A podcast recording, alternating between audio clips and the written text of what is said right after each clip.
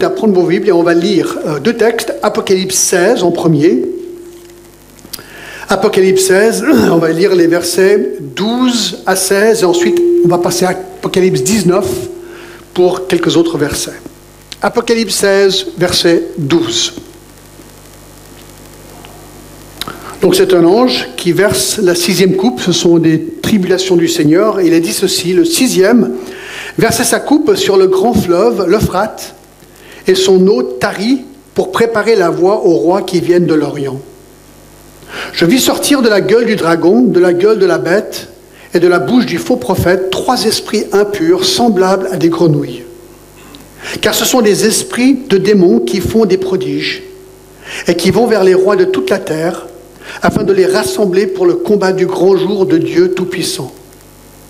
Voici, je viens comme un voleur. Heureux celui qui veille et qui garde ses vêtements. Est-ce que ce serait mieux que j'utilise l'autre micro, peut-être ou pas? Allez, je vais relire. À partir, euh, donc, la bataille d'Armageddon, je vais relire à partir du verset 13. Je vis sortir de la gueule du dragon, de la gueule de la bête et de la bouche du faux prophète trois esprits impurs semblables à des grenouilles, car ce sont des esprits de démons qui font des prodiges et qui vont vers les rois de toute la terre afin de les rassembler pour le combat du grand jour du Dieu Tout-Puissant. Voici, je viens comme un voleur. Heureux celui qui veille et qui garde ses vêtements, afin qu'il ne marche pas nu et qu'on ne voit pas sa honte. Ils les rassemblèrent dans le lieu appelé en hébreu Armageddon. Chapitre 19, c'est notre texte d'aujourd'hui, et à partir du verset 11 on a vu ça la semaine dernière. Puis je vis le ciel ouvert et voici parut un cheval blanc. Celui qui montait s'appelle fidèle et véritable et il juge et combat avec justice. Ses yeux étaient comme une flamme de feu et sur sa tête étaient plusieurs diadèmes. Il y avait un nom écrit que personne ne connaît si ce n'est lui-même. Il était revêtu d'un vêtement teint de sang. Son nom est la parole de Dieu. Les armées qui sont dans le ciel le suivaient sur des chevaux blancs, revêtus d'un fin lin blanc pur. De sa bouche sortait une épée aiguë pour frapper les nations. Il les pètera avec une verge de fer, et il foulera la cuve du vin de l'ardente colère du Dieu Tout-Puissant. Il avait sur son vêtement et sur sa cuisse un nom écrit, Roi des rois et Seigneur des seigneurs. Et je vis un ange qui se tenait dans le soleil il créa d'une voix forte, disant à tous les oiseaux qui volaient au milieu du ciel, Venez, rassemblez-vous pour le grand festin de Dieu, afin de manger la chair des rois, la chair des chefs militaires, la chair des puissants, la chair des chevaux et de ceux qui montent, la chair de tous, libres, esclaves, petits et grands. Et je vis la bête les rois de la terre et leurs armées rassemblés pour faire la guerre à celui qui était assis sur le cheval et à son armée. Et la bête fut prise, et avec elle le faux prophète, qui avait fait devant elle des prodiges, par laquelle il avait séduit ceux qui avaient pris la marque de la bête et adoré son image. Ils furent tous les deux jetés vivants dans l'étang ardent de feu et de soufre.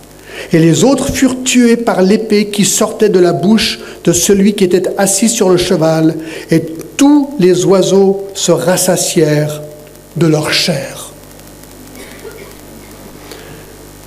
Le contexte du chapitre 19 d'Apocalypse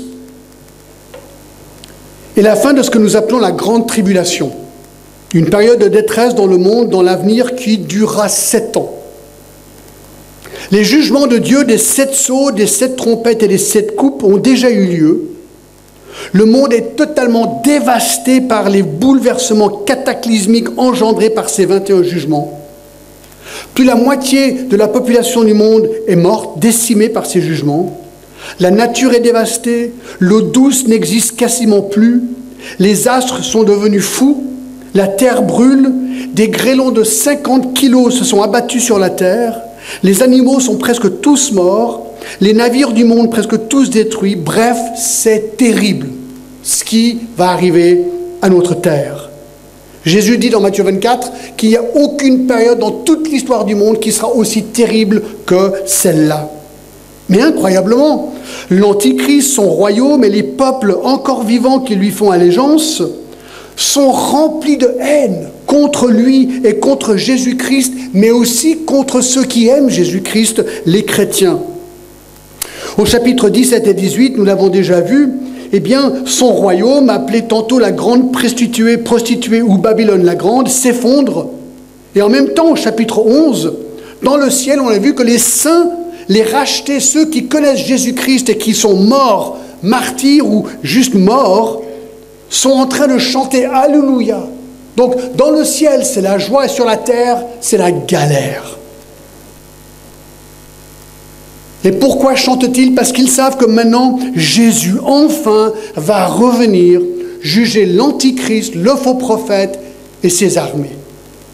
Et le moment clé est donc arrivé. Nous avons vu la dernière fois les versets 11 à 16 où Jésus apparaît, le ciel s'ouvre, Jésus apparaît sur un cheval blanc avec ses armées. Et ses armées sont les croyants et les anges. Mais ils viennent, cette fois-ci, la première fois c'était pour offrir grâce et salut. Non, non, la deuxième fois, Jésus revient, nous reviendrons avec lui pour juger toutes les nations adversaires. Et cette bataille finale entre Jésus et ces nations de l'Antichrist est la bataille qu'on appelle la bataille d'Armageddon. Cette bataille, nous allons le voir maintenant, n'est rien d'autre qu'un carnage sanglant de la justice de Dieu à l'égard de ses ennemis.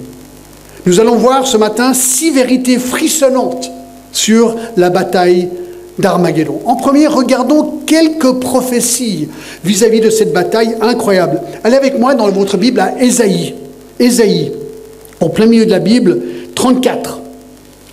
Ce sont les prophéties par rapport à cette période et on sait qu'elle fait référence à cette période parce qu'on n'a rien vu encore comme, ceci se passer dans le monde. Les versets 1, Ésaïe 34, 1. Approchez, nation, pour entendre, peuple, soyez attentifs. Que la terre écoute, elle qui est remplie, le monde et tout ce qui produit, car la colère de l'Éternel va fondre sur toutes les nations, et sa fureur sur toutes leurs armées. Il les voue à l'extermination, il les livre au carnage. Leurs morts sont jetés, leurs cadavres exhalent la puanteur, et les montagnes se fondent dans leur sang. Toute l'armée des cieux se dissout, les cieux sont roulés comme un livre, et toutes leurs armées tombent, comme tombe la feuille de la vigne, comme tombe celle du figuier. Mon épée s'est enivrée dans les cieux. Voici, elle va descendre sur Édom, sur le peuple que j'ai voué à l'extermination pour le châtier. L'épée de l'Éternel est pleine de sang, couverte de graisse, de sang des agneaux et des boucs, de la graisse des reins de bélier, car il y a des victimes de l'Éternel à Bostra et un grand carnage dans le pays d'Édom. Et verset 8, c'est le jour de vengeance pour l'Éternel. Joël chapitre 4. Joël chapitre 4, c'est rare qu'on va à Joël. Verset 2. 4, excusez-moi, euh, c'est plutôt 3. Verset, verset 2. Je rassemblerai toutes les nations. C'est pour ça qu'on sait que c'est encore dans l'avenir. Toutes les nations. C'est pas encore arrivé. Et je les ferai descendre dans la vallée de Josaphat.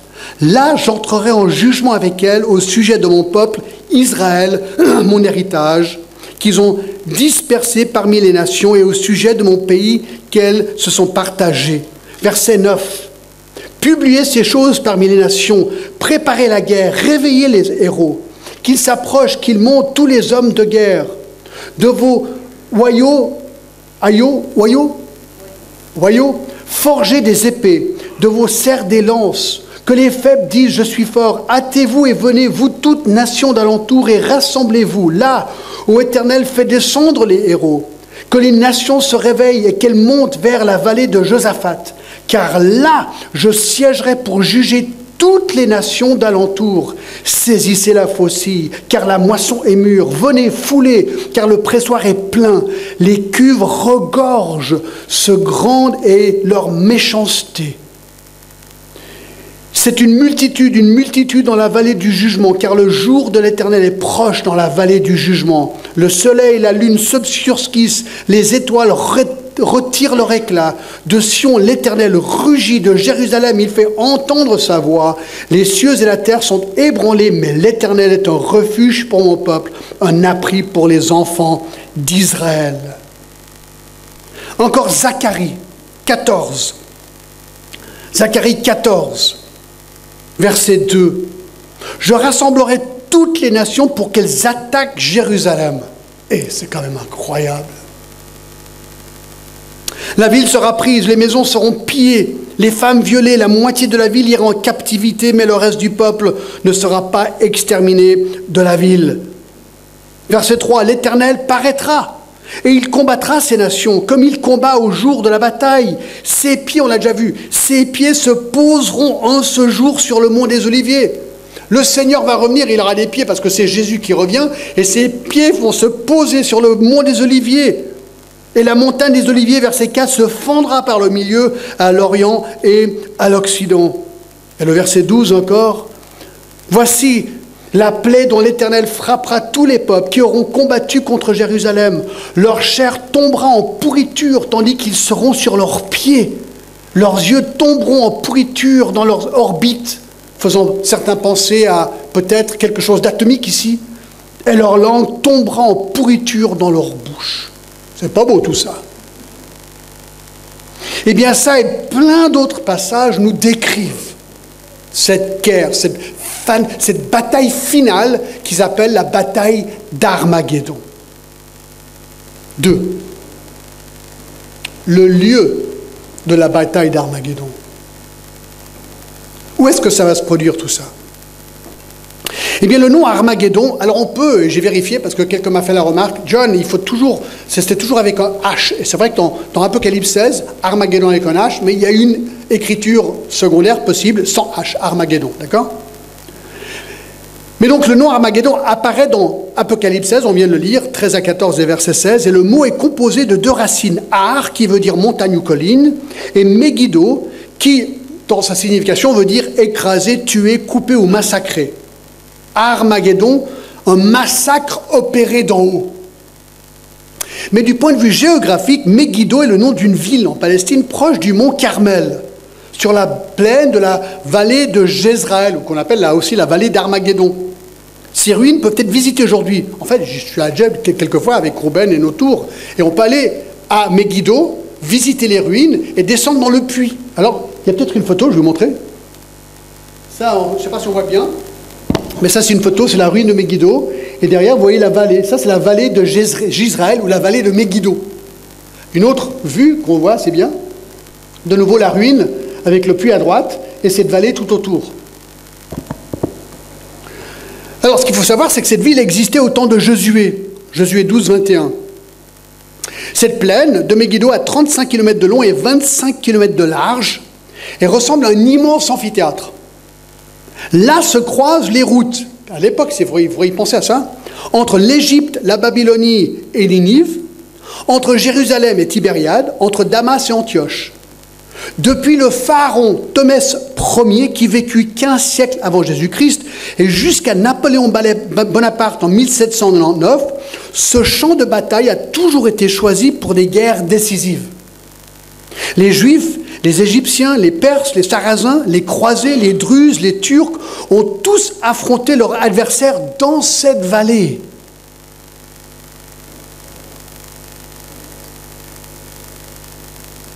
Et dans les annales anciennes d'Égypte, il est dit, et je cite, Megiddo a autant d'importance que mille autres villes.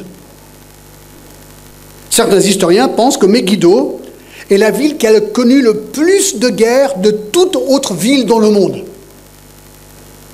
Mais pourquoi? Eh bien, en partie parce qu'elle est au plein centre, au cœur du monde, quelque part on peut dire, mais aussi cette ville est perchée sur une colline avec un point d'eau ça c'est clé, qui permet donc de voir toute la vallée et donc de voir les ennemis s'approcher. Donc c'était capital pour toutes ces armées de capturer Megiddo. Alors il y a eu des batailles importantes dans la Bible. Par exemple, Déborah et Barak ont vaincu les Cananéens dans Juge 4 et 5. Gédéon a vaincu les Cananéens dans Juge 7. Tout ça dans cette vallée. Les Philistins ont vaincu et tué Saül dans 1 Samuel 31. David a triomphé de Goliath dans 1 Samuel 17. Les Égyptiens ont tué le roi Josias lorsqu'il a essayé d'empêcher le roi Néco d'Égypte de monter vers euh, la Syrie, vers la Mésopotamie. 2 Chroniques 35. Zacharie fait référence à Megiddo, Megiddo si on l'a déjà lu. Donc il faut comprendre que lorsque la référence est faite à cette vallée pour la bataille d'Armageddon, c'est donc ici, dans cette vallée, qu'on peut aller visiter aujourd'hui. D'accord C'est ça qui est super. Quand vous êtes là et vous lisez ces textes, c'est vrai que ça vous fait vraiment des frissons. Vous dites, c'est là que ça va arriver, quoi. C'est là. Je suis, là en train de regarder cette vallée.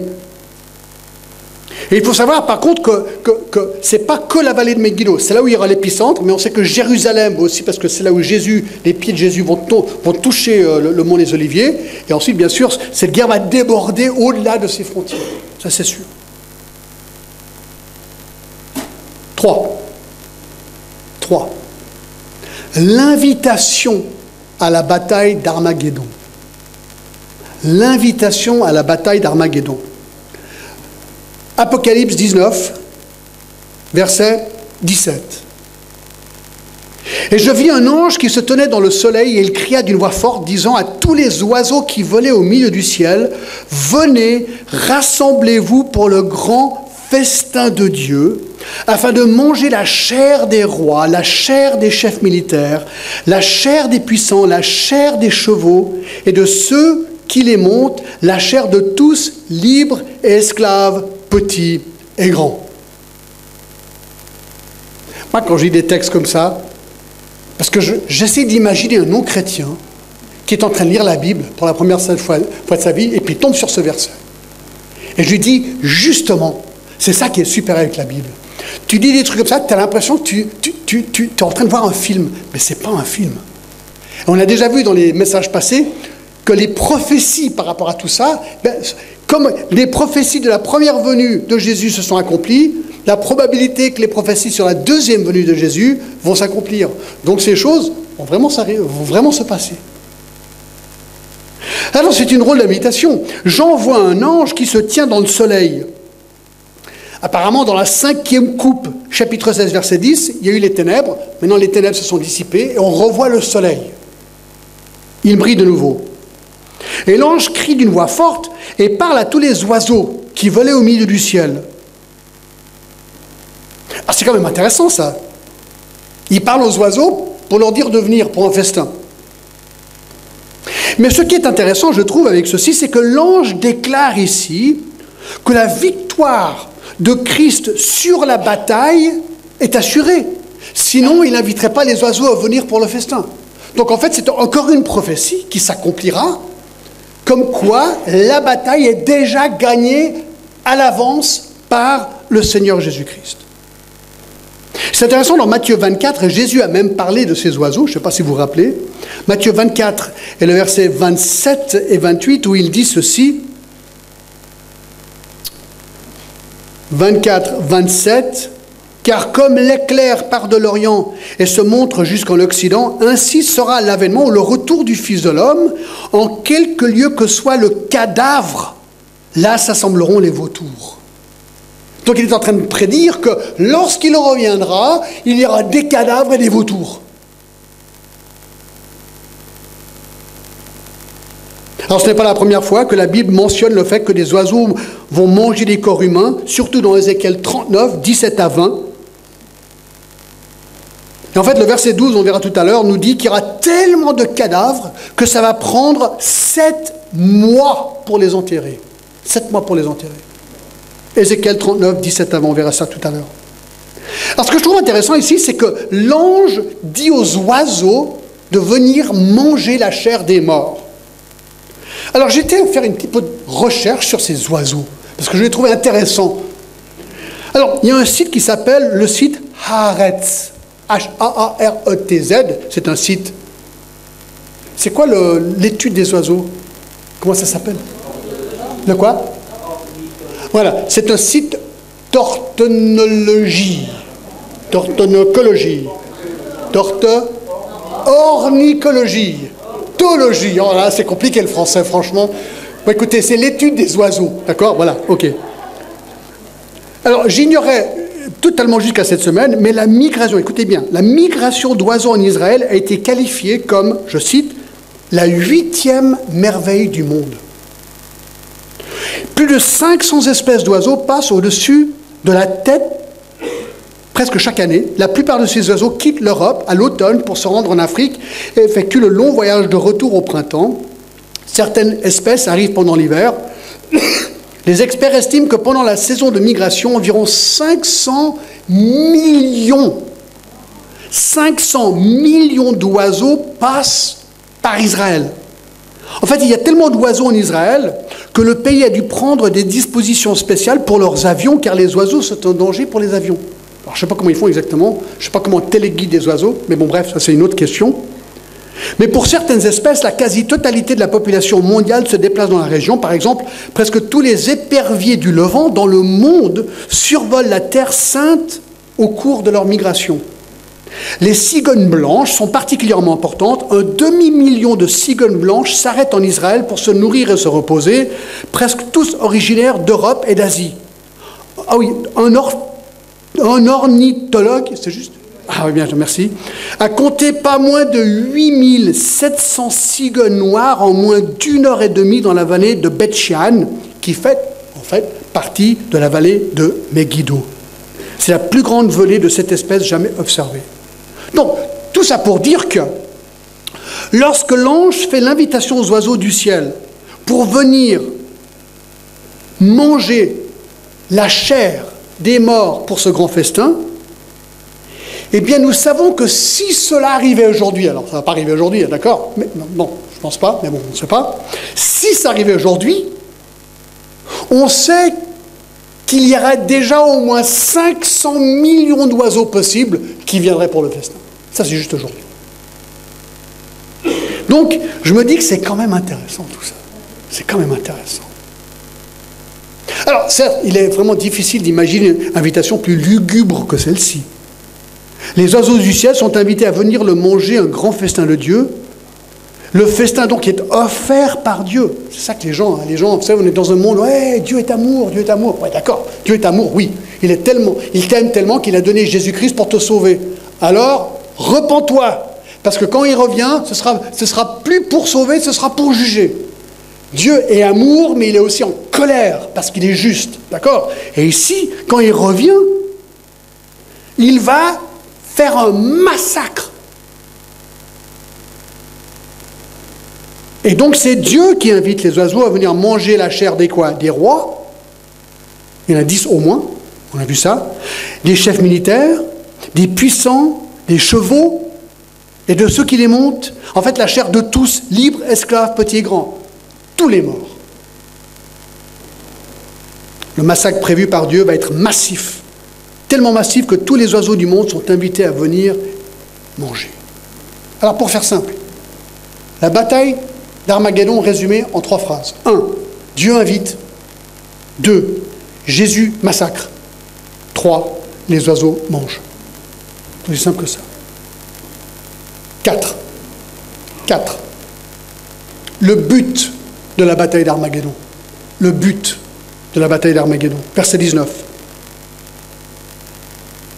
Et je vis la bête, le roi de la terre et leurs armées rassemblés pour faire la guerre à celui qui était assis sur le cheval et à son armée. Écoutez, ça ne peut pas être plus clair. C'est le mot pour ici, pour. Je vis la bête, le roi de la terre et leurs armées. Donc ça c'est les ennemis, on va y revenir, on y revient en deux secondes. Pour faire la guerre à celui qui était assis sur le cheval et à son armée. Le but de ces armées qui se rassemblent dans la vallée d'Armageddon, il n'y a qu'un but, ils viennent pour se battre contre Jésus qui revient sur son cheval. Ils le savent. C'est clair, c'est net, c'est précis.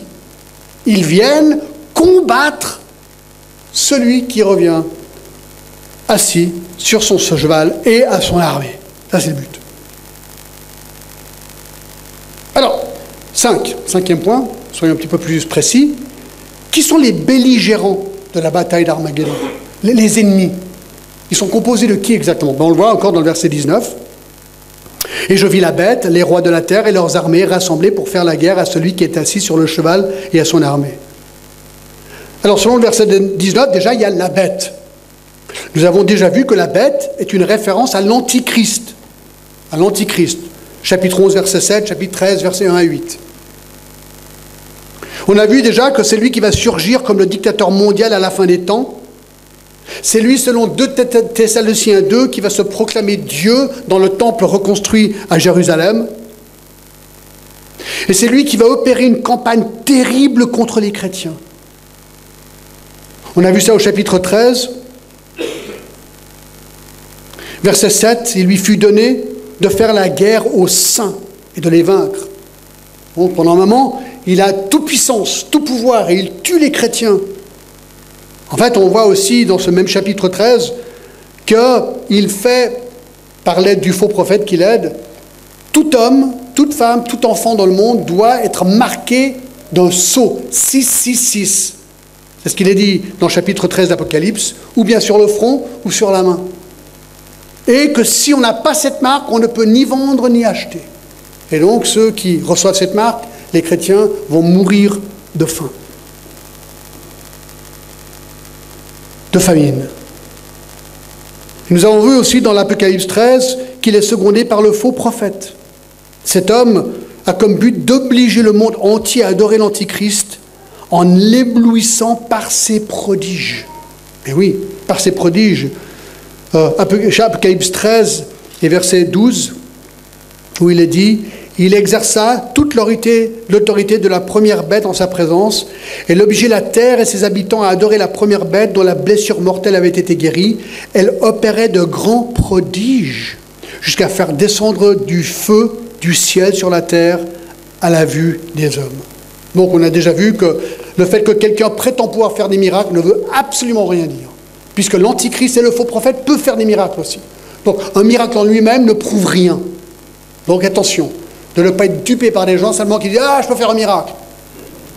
Jésus a dit dans Matthieu 7, tu peux chasser les démons, faire des miracles, mais si tu n'obéis pas au Seigneur, si tu ne le connais pas personnellement, tu n'iras même pas au ciel. Donc ce n'est pas le miracle qui fait quelque chose. Donc il y aura la bête. Deuxièmement, on voit dans ce même verset qu'il y aura les rois de la terre. Ces rois, on l'a déjà vu aussi, ce sont les dix rois mentionnés dans Apocalypse 17, 12 à 14. Non, oui, il dit ça. Oui, vous pouvez regarder. Le royaume planétaire de l'Antichrist est vraisemblablement divisé en dix sections administratives, chacune dirigée par un de ses rois. Ici, tous les rois se réunissent à Armageddon avec l'Antichrist pour combattre contre l'agneau. Et on voit dans Apocalypse 17, verset 12, non plutôt verset 14, ils combattront contre l'agneau et l'agneau les vaincra. Sais, moi j'ai toujours dit, je me suis dit, c'est incroyable, pourquoi ces gens ils lisent pas la Bible? S'ils lisent la Bible, ils savent qu'ils sont cuits d'avance en fait. Mais ils vont pas aimer lire la Bible, ils détestent la Bible. Ils vont pas la consulter, ils vont se dire mais non, mais non, mais non. Vous savez, ils croient des mensonges, des mensonges.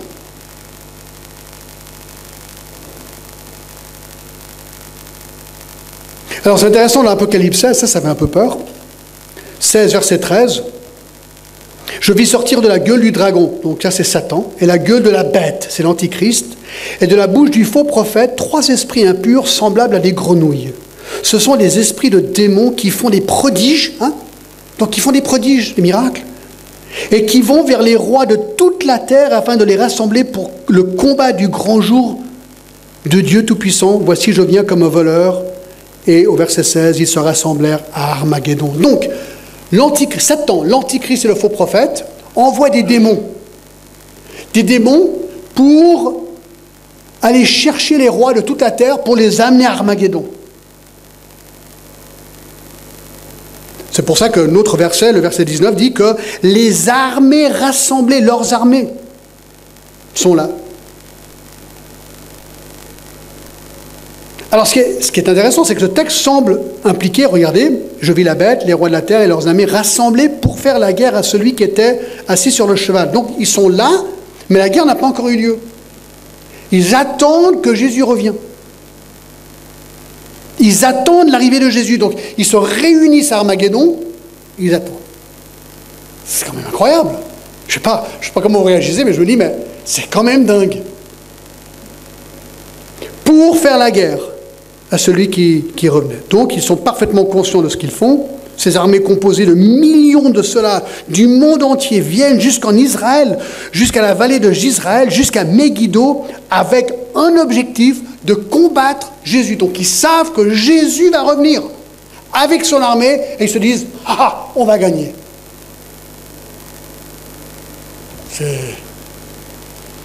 J'ai vraiment de la peine là, à comprendre la logique. Mais ils sont convaincus qu'ils vont gagner, sinon ils ne seraient pas là. Alors, voici une question importante. C'est une question qui surgit. Certains de vous m'avaient déjà posé la question. John, à quel moment est-ce que tu vas parler de Gog et Magog? D'accord? Ah ouais, parce que ça aussi c'est dans les cinémas et Hollywood, Gog et Magog. Tout le monde parle de Gog et Magog, j'ai l'impression. D'accord? Alors, question. Est-ce que la bataille d'Armageddon décrite ici est la même chose que la bataille de Gog et Magog Voilà la question. Alors, la Bible a deux références à la bataille de Gog et Magog. enfin, deux références à Gog et Magog. Maintenant, regardez Apocalypse 20, un chapitre plus tard, et à partir du verset 7. Quand les mille ans seront accomplis, Satan sera relâché de sa prison et il sortira pour séduire les nations qui sont aux quatre coins de la terre, Gog et Magog. D'accord? Afin de les rassembler pour la guerre, leur nombre est comme le sable de la mer. Ils montèrent à la surface de la terre, ils investirent le camp des saints et la ville bien-aimée, mais un feu descendit du ciel et les dévora. Alors, l'autre texte, on y reviendra dans deux secondes, mais allez-y avec moi. Ézéchiel 38. Tenez votre. Mettez votre. Oui, allez à Ézéchiel 38, on, y reviendra, d'accord? Ézéchiel 38, 1 et 2, je vais lire. Ézéchiel 38, 1. La parole de l'Éternel me fut adressée en ces mots Fils de l'homme, tourne ta face vers Gog, au pays de Magog, vers les princes de Roche, de Meshech, de Tubal, etc. Donc, ces deux textes parle ou se réfère à Gog et Magog. Ils décrivent deux batailles sanglantes à la fin des temps. Alors nous savons que ces batailles sont encore à venir parce que les descriptifs des deux batailles n'ont jamais encore eu lieu dans l'histoire du monde. Donc nous savons que c'est encore futur à nous. Alors prenons le premier texte, Apocalypse 20, 7 à 10 que je viens de lire. Ce qui est absolument certain, si vous adoptez une, lecture littérale et chronologique de l'Apocalypse, et que vous concluez qu'il y aura vraiment une période de mille ans sur Terre après le tour de Jésus, comme je le pense, et ça on le verra à partir de la semaine prochaine, c'est que la bataille décrite dans Apocalypse 20 vient donc après ce qu'on appelle le millénium. Parce qu'il dit après les mille ans, Gog et Magog, qui veut dire qu'après cette période de mille ans, il y aura encore une dernière bataille qui s'appelle la bataille de Gog et Magog. Vous dites, ouais, mais comment c'est possible? On verra tout ça la prochaine fois, ou les fois après. Mais ça veut dire que la bataille de Gog et Magog dans Apocalypse 20 est donc différente que la bataille d'Armageddon qui aura lieu avant le millénium. Chapitre 19. Vous me suivez? C'est logique. Mais, alors, est-ce que Ézéchiel 38 et 39, qui mentionne Gog et Magog aussi, est la même bataille que celle décrite dans Apocalypse 28, ou est-ce une autre bataille avec le même nom? Vous me suivez? Donc, est-ce que les deux batailles mentionnées, Gog et Magog, Apocalypse 20, Ézéchiel 38 et 39, sont les mêmes ou pas? Donc, après cette période de mille ans C'est la question. Alors moi, je vous donne mon opinion. Alors, je vais, comme je l'ai souvent dit, je ne vais surtout pas mourir sur cette montagne, d'accord? Je vous donne mon opinion, vous ne pouvez pas être d'accord avec moi, ça c'est tout à fait OK. Mais moi, la, réponse qui me semble être la plus plausible est que les deux batailles ne sont pas les mêmes. Et cela parce qu'une comparaison des deux textes nous montre qu'il y a trop de méressemblances entre les deux batailles. Alors on va parcourir rapidement, très rapidement, Ézéchiel 38. D'accord? Retournons à Ézéchiel 38, c'est quand même intéressant. Ézéchiel 38, alors on a vu dans les versets 1 et 2 la référence à Gog et Magog. D'accord? Alors, juste un petit point intéressant. Certains voient dans le nom Magog, tenez-vous bien, Moscou. Et d'autres voient dans Roche, Russie. Hein? Intéressant. Alors, le problème avec cette thèse, c'est que la Russie et Moscou n'existaient pas à l'époque d'Ézéchiel, mais la Russie et Moscou existent aujourd'hui. Ce qui est intéressant, c'est qu'au verset 4, Dieu va les juger. Hein, il parle qu'ils ont une boucle dans leur mâchoire, donc c'est une manière de montrer qu'ils vont être jugés. Donc Gog et Magog et tous ces pays qui les suivent au verset 2. Mais regardez verset 6. Gomer et toutes ses troupes, donc il parle de tous les, pays euh, qui seront liés dans cette bière décrite dans Ézéchiel 38. À euh, verset 6, Gomer et toutes ses troupes, la maison de Togarm, donc il a, il listé tous ces pays, à l'extrémité du septentrion, et toutes ces troupes, peuples nombreux qui sont avec toi, prépare-toi et, et tiens-toi prêt. Donc il dit que il y aura tous ces pays, alors ils sont mentionnés, d'accord, au verset 2, Gog, Magog, Roche, Meshech, Tubal. Ensuite, verset 3, Gog, Roche. Verset 5, Perse, Éthiopie, Put. Ensuite, verset 6, Gomer et Togarma spécifiquement, à l'extrémité du centrion. Donc il y aura une armée qui va venir de l'extrémité du centrion. Alors j'ai regardé, et le septentrion, ça part du nord. Alors tenez-vous, regardez cette image. Approchez l'image. Regardez ce qui est, regardez ce qui est directement au nord d'Israël. Moscou. C'est quand même marrant. Alors je, dis simplement les choses. Je ne suis pas en train d'affirmer quelque chose. Je dis simplement qu'il y a une coïncidence intéressante. D'accord?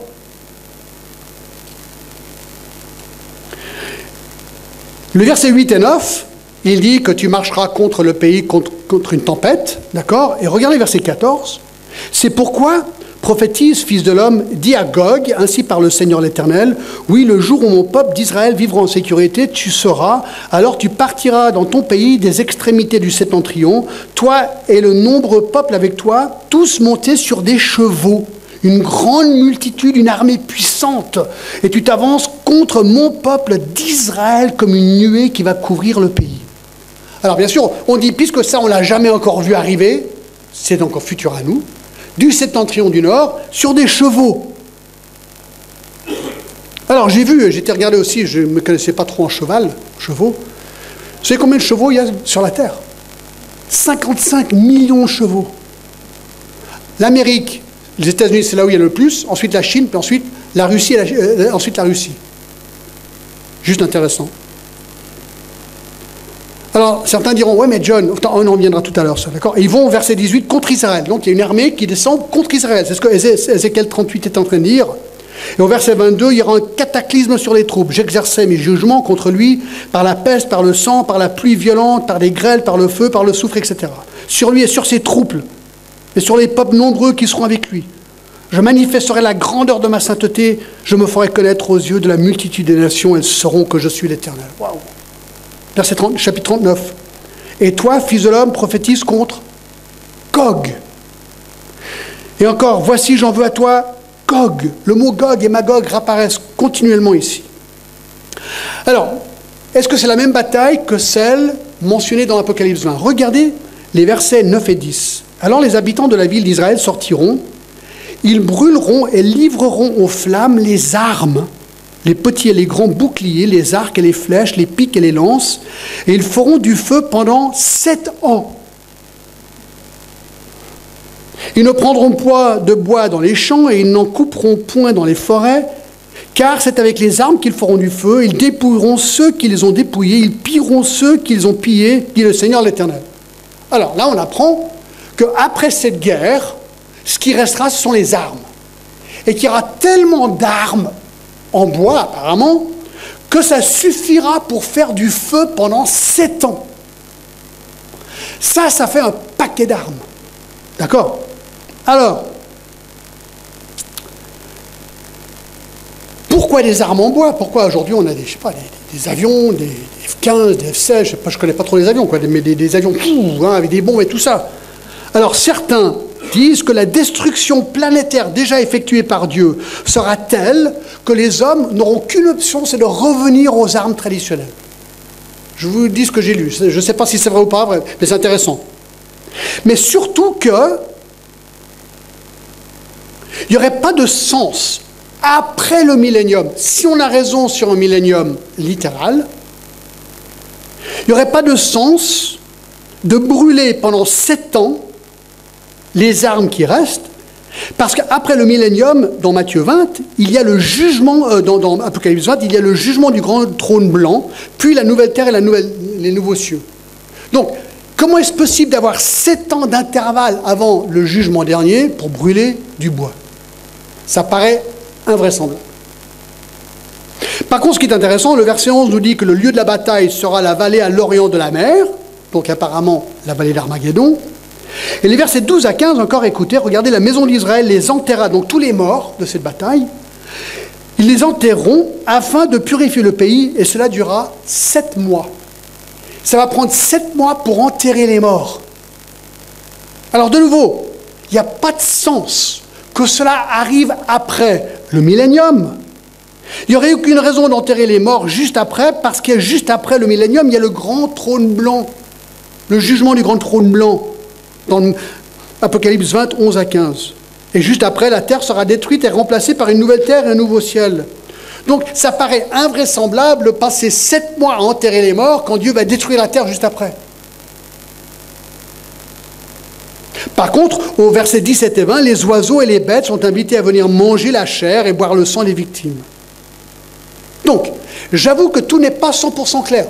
Je vous le donne, d'accord? Et en plus, chapitre 38, 8 et 14 nous dit qu'Israël sera en paix. Alors, on n'a pas trop l'impression qu'il sera en paix juste avant le retour de Jésus. Alors moi, je suis d'accord que tout n'est pas clair là. Mais j'ai quand même l'impression de conclure que ces deux batailles de Gog et Magog ne sont pas les mêmes. Il y en a une qui aura lieu pendant la grande tribulation, que ce soit au milieu ou après, et une à la fin du millénium.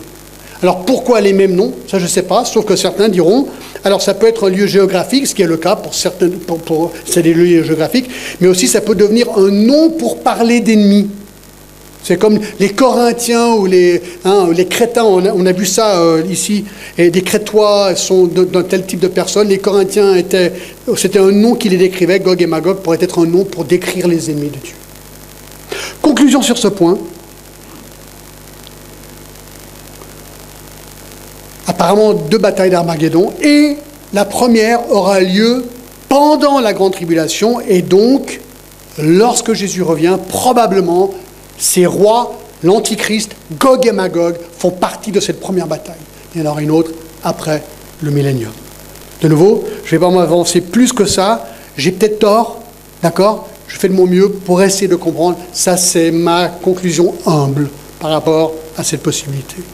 Mais regardons vite le, résultat maintenant. Regardez le résultat de la bataille, c'est le point 6. Le résultat. On est de nouveau dans Apocalypse 19, verset 20. Donc verset 19, on va relire, Puis je vis la bête, les rois de la terre et toutes leurs armées rassemblées pour faire la guerre à celui qui était assis sur le cheval et à son armée. Et donc ils sont là, et tout d'un coup, paf, le ciel s'ouvre, Jésus sur son cheval blanc revient, et toutes ses armées avec lui. Donc nous, des millions et des millions de chrétiens et des millions et des millions d'anges, on descend, et qu'est-ce qui se passe? Ben, On sait que les pieds de Jésus touchent le mont des Oliviers, Zacharie, et Qu'est-ce qu'il fait? Verset 20. La bête fut prise, c'est l'Antichrist, et avec elle le faux prophète, celui qui a fait que le monde adore l'Antichrist, Apocalypse 13, qui avait fait devant elle des prodiges par lesquels il avait séduit tous ceux qui avaient pris la marque de la bête ou adoré son image. Regardez bien, ils furent tous les deux jetés vivants dans l'étang ardent de feu et de soufre. Et les autres furent tués par l'épée qui sortait de la bouche de celui qui était assis sur le cheval. Et tous les oiseaux se rassasièrent de leur chair. Donc la bête est prise, l'antichrist. Le faux prophète est pris. Et le texte nous dit clairement, ils sont tous deux jetés vivants dans l'étang de feu et de soufre. La première mention de l'étang de feu et de soufre dans la Bible, je trouve vraiment intéressant. Cet endroit a été créé, Matthieu 25, 41 nous le dit, écoutez bien, Matthieu 25, 41 nous le dit. Ensuite, il dira à ceux qui seront à sa gauche, retirez-vous de moi et allez dans le feu éternel qui a été préparé pour le diable et pour les anges. Donc l'enfer a été créé pour le diable et pour ses anges, et c'est là que l'Antichrist et le faux prophète sont envoyés ici à la fin de la bataille d'Armageddon. Nous savons, selon Apocalypse 20, 15, et ça on y verra plus tard, selon, juste après le grand jugement du trône blanc, verset 15, Quiconque ne fut pas trouvé écrit dans le livre de vie fut jeté dans l'étang de feu, donc des millions de gens seront dans l'étang de feu. Mais aussi Matthieu 25, 41 nous dit que des millions d'anges ou des démons y seront, puisqu'il a été créé pour eux. Et donc cet endroit est la destinée finale des impies. Hadès, ou ce qui est aussi assez euh, appelé le séjour des morts, qui est mentionné dans, Luc 16, c'est le récit de Lazare et l'homme riche, semble être un endroit de souffrance terrible qui, à la fin des temps, sera elle-même déversée dans le lac de feu et de soufre suite au jugement du grand trône blanc. Mais ça, on verra tout ça quand on est dans l'Apocalypse 20. Alors, écoutez bien ce que je vais dire. Je trouve intéressant que l'Antichrist et le faux prophète sont envoyés vivants dans l'étang de feu et de soufre. Il est bien dit vivants. Ils ont été envoyés vivants. Mais regardez, mille ans plus tard, qu'est-ce qui va se passer? Eh bien, verset 7 du chapitre 20 nous dit, quand les mille ans se seront accomplis, Satan sera relâché, etc. Verset 10, le diable qui les séduisait fut jeté dans l'étang du feu et le soufre, où sont la bête et le faux prophète? Donc, l'antichrist et le faux prophète sont jetés dans l'étang de feu. Mille ans plus tard, Satan est jeté dans l'étang de feu, où sont, nous dit clairement, le faux prophète et l'antichrist? Ceci est une réfutation solide contre l'idée comme quoi les morts dorment une fois qu'ils sont morts.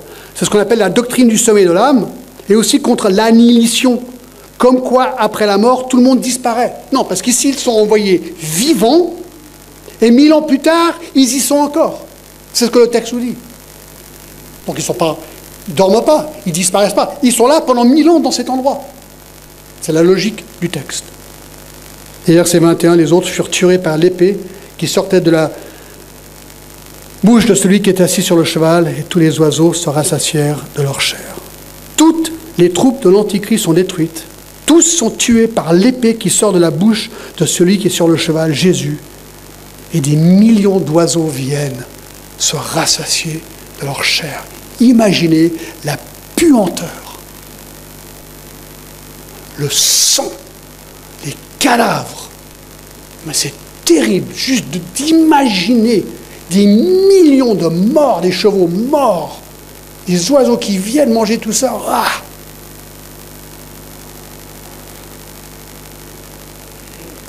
Quelle aurait été notre réaction?